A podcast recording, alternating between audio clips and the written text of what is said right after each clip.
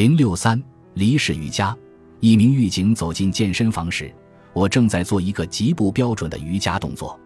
离世需要背部朝下躺在地面上，用肩部保持身体的平衡，双腿伸直并拢，慢慢的抬起来，直至伸过头顶，脚趾碰到地面。当然了，以上这些只是纸上谈兵。如果做的对的话，你的双腿是伸展的，我就差得远了。对大部分人而言，这个动作看着很搞笑，而且奇痛无比；对个别人而言，这个体式可就有点暧昧了。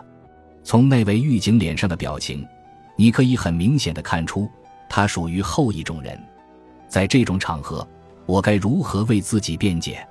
我要不要告诉他，这真的是一个标准的瑜伽动作？我要不要按照维基百科的说法，告诉他，印度教的沙克蒂或神圣的性欲冲动被尊为女神，他的双腿高举过头顶，直至与至高无上的湿婆神相结合？修炼者将会沉浸在深度冥想和永恒幸福中。有没有什么办法能够澄清一切，但又不会让人觉得我是在给自己找一个委婉的说辞？连我自己都无法拍胸脯保证，他真的完全没有那个意思。被人看见这羞耻的体式，真是倒霉。偏偏还发生在这种非常时期。近来我在同事关系上碰到了麻烦，我激怒了一帮狱警。还差点让丘兹维特丢了饭碗，谁能想到这帮狱警里会有一个人来练习举重？正好撞见我也在健身房里。虽然我穿着上班的衣服，衬衫的纽扣却是解开的，在他面前摆出印度同性恋或自卫式的动作，这真是讽刺。我之所以跑到健身房，有一部分原因是与狱警不和，他们怀着恶意的目光让我忐忑不安。诱发了我背部肌肉紧张性疼痛的毛病。有人建议我去练瑜伽，我以前对瑜伽不以为然。这个词听上去像是由酸奶和芬达组合而成，任何自尊自爱的美国人都不应该跟这两样致胖食物暧昧不清。但我当时真是太不舒服了，只好疾病乱投医。于是，我出现在了监狱员工的健身房里，和一个对我只有鄙夷的狱警狭路相逢。当时我的脸正不偏不倚地埋在裤裆里，我费了好大力气，也没能把自己摆正。事实证明，一旦你把自己扭摆成离式，想恢复原来的姿势简直难如登天，而且还得把脸往裤裆里用力顶一下，才能借力把腿放下来。我吃力地把头扭出来，双脚着地蹦了起来，只是伸展下身体。我一边把手臂伸到脑后伸展两下。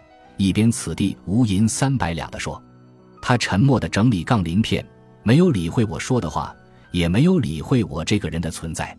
那天他推举的重量一百七十五磅，我不知道我现在能举多少，毕竟我已经很久不练这个了。我信心十足地走到卧推器旁，先装上一百磅的杠铃片，然后装上二十磅，再追加一个二十磅的和一个十磅的。我坐了下来。准备举起这足够体面的一百五十磅的卧推器，毕竟一个男人要能够举起自己的体重才像话。我双手握住冰冷的杠铃杠，双眼紧盯着墙上挂着的海报，上面是一群靠类固醇堆砌出来的肌肉男。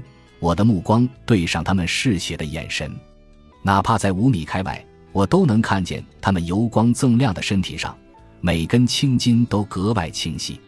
他们不只是海报。而是监狱里的风景，这些大块头开心吗？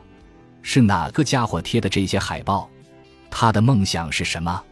来这健身的狱警会喜欢看一群猛男穿着短到屁股的紧身短裤大秀肌肉吗？我深吸一口气，接着吐出一些来，正好够我微微移动一下杠铃。我一鼓作气将所有重量举起，试图将它推离我的身体。这时，我的背吃痛的提出抗议。我的手臂不听使唤的发抖，这太意气用事了。我来健身房锻炼，本就是因为背上有伤，万一伤上加伤可就惨了。而只是为了和一个狱警较劲，太不值得了。我叹了口气，将杠铃重重的放回原处，发出哐当的巨响。